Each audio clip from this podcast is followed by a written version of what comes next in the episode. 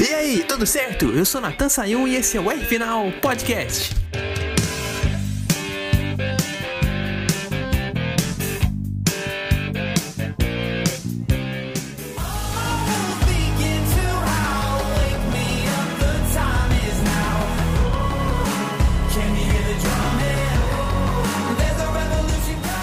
Tá aí, a revolução chegou com o Verstappen sendo campeão mundial de Fórmula 1 pela primeira vez. Aí, hoje no podcast do ano a gente tá queimando tudo de fogos de artifício que a gente guardou nesse estúdio. Já que vai ficar um mês de férias, por que não, né? Tem que limpar as coisas aqui para começar o ano novo com novos efeitos especiais. Mas vamos parar de falar um pouquinho até para guardar pro final do programa e também para falar que essa revolução chegou da forma justa, né? Porque colocar Hamilton e Verstappen para dar uma volta só, apesar do inglês estar na frente lá com pneus gastos, foi mais igual do que colocar ali um monte de carros retardatários entre eles. Isso porque era uma volta só, então não era uma missão impossível pro Hamilton se defender. Aham. Tinha o tempo suficiente para usar aqueles truques de defesa de posição que só ele sabe como heptacampeão. E ele usou dois, né? Tentou passar o Verstappen por fora duas vezes ali na depois que o Verstappen passou ele. No final da reta oposta ele tentou e no final da outra reta, ele tentou de novo. O mais engraçado é que se fosse traçado antigo, eu acho que seria mais justo ainda, né? Porque não só o Verstappen teria mais chance de, de não tentar ultrapassagem por causa daquelas chicanas da reta oposta, mas também se conseguisse e o Hamilton tentasse alguma coisa depois daquela segunda zona de DRS lá, tinha outra chicane. E a gente já viu a ultrapassagem lá do Vettel em cima do Jenson Button em 2012. E usando a linha de fora, inclusive, né? Então, numa linha daquela, entrando na possível chicane, ele podia ter mais uma chance, inclusive até de empurrar o Verstappen um pouco mais, né? Então, realmente, o que não ajudou o Hamilton a ser campeão dessa vez foram as mudanças do traçado. Que coisa incrível! É, pode rir, plateia. Só que ainda torcendo pro Verstappen que tá rindo, né? O pessoal do Hamilton tá meio calado hoje, né? Aham. Mas por causa dessa grande decisão, Abu Dhabi tá aprovada assim. Pode meter o carimbo. Arábia Saudita não, porque a pista era muito apertada, mesmo sendo muito rápida. Então, se for escolher para dar o carimbo pra uma das duas, vai ficar Yasmarina no meu coração.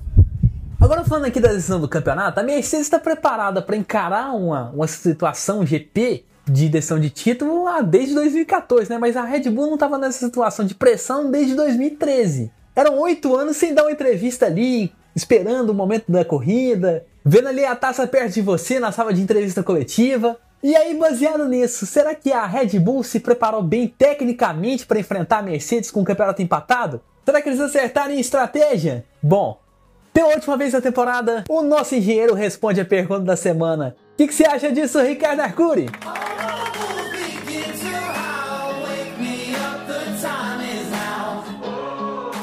Olá, caríssimo Natan e amigos do podcast R Final. Natan, Abu Dhabi é um circuito bom para a Red Bull. É um circuito que o carro da Red Bull veste melhor que o carro da Mercedes, devido às suas curvas de exigências. Ex- São curvas que não são fáceis de fazer, são curvas que exigem do carro, e nisso a Red Bull é sim um pouco melhor que a Mercedes.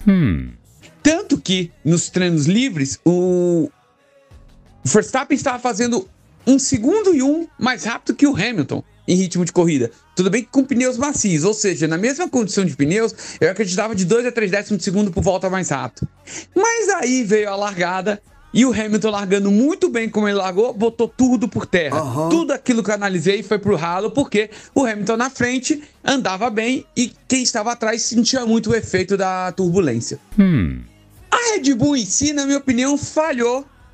Principalmente na tática, na, no Virtual Safety Car, na segunda parada do Verstappen. Na minha visão, eles tinham que ter colocado pneu médio e não pneu duro. Por quê? Porque o pneu macio da primeira stint foi, foi muito bem até a volta 15 e 16, quando a pista estava mais quente. Ou seja, se você coloca um pneu médio com a pista mais fria, pois já era noite, ele ia render bem, ia render muito bem por 22 voltas que, que restavam na corrida, e ele ia conseguir tirar muito mais tempo que estava tirando o Hamilton com o pneu duro.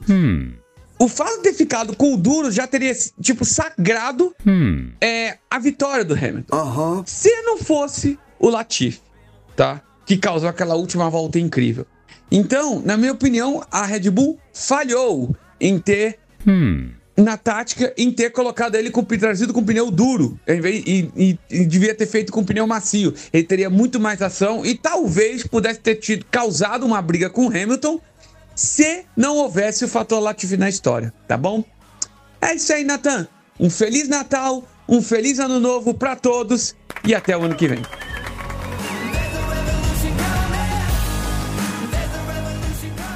É, né? Tirando a primeira volta que o Verstappen enfiou o carro e o Hamilton tirou para não bater, no stint longo de prova o Verstappen não ameaçou mais. A gente só teve o Hamilton abrindo. Isso, isso que foi preocupante. Então, se não tivesse safety car, ia ser um campeonato de um ano inteiro perdido.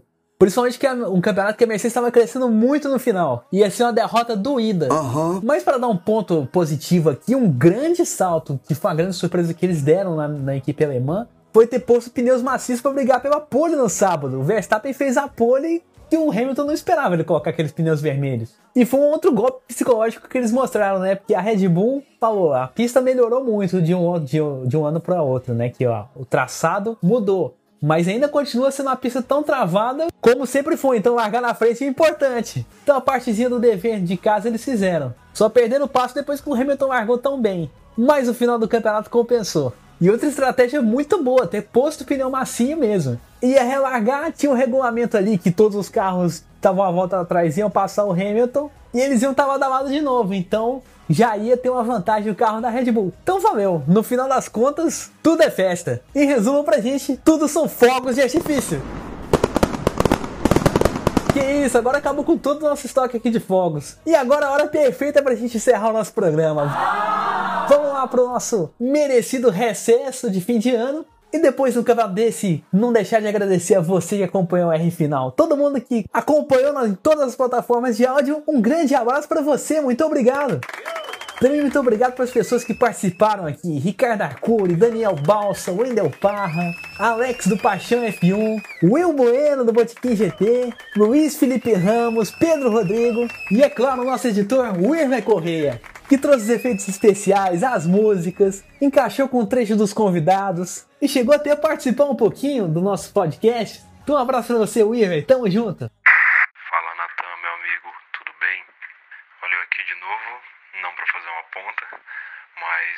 aproveitar deixa para agradecer a você e pelo reconhecimento, pelo abraço e também pelas participações que pude fazer. Foram muito divertidas, assim, demais. E as deixas para poder entrar no programa e participar do podcast, muito divertido, muito joia.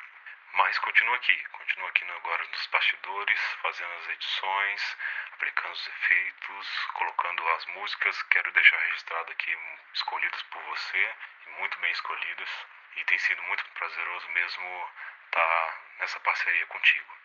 Um grande abraço para você, um grande abraço a todos que têm escutado o podcast R Final. O R Final volta em fevereiro, depois ali das férias de verão. Tem muita coisa de Fórmula 1 pra gente falar depois dessas férias. Então fica ligado aí, não esquece de seguir lá o meu Instagram, arroba Final, que eu ainda vou continuar postando nele. E também não esquece de seguir o pessoal que acompanha a gente. O High Speed TV tá aí com os programas deles. Inclusive essa semana tem o After Race do GP de Abu Dhabi, hein? Lá com Luiz Felipe Ramos e o Pedro Rodrigo. Por hoje e por esse ano é só. Mas a gente não pode encerrar aqui sem dar aquele carimbo de final de ano. Pelo título de 2021, valeu Verstappen! Feliz Natal, feliz Ano Novo, que Deus abençoe vocês. Até a próxima e um grande abraço!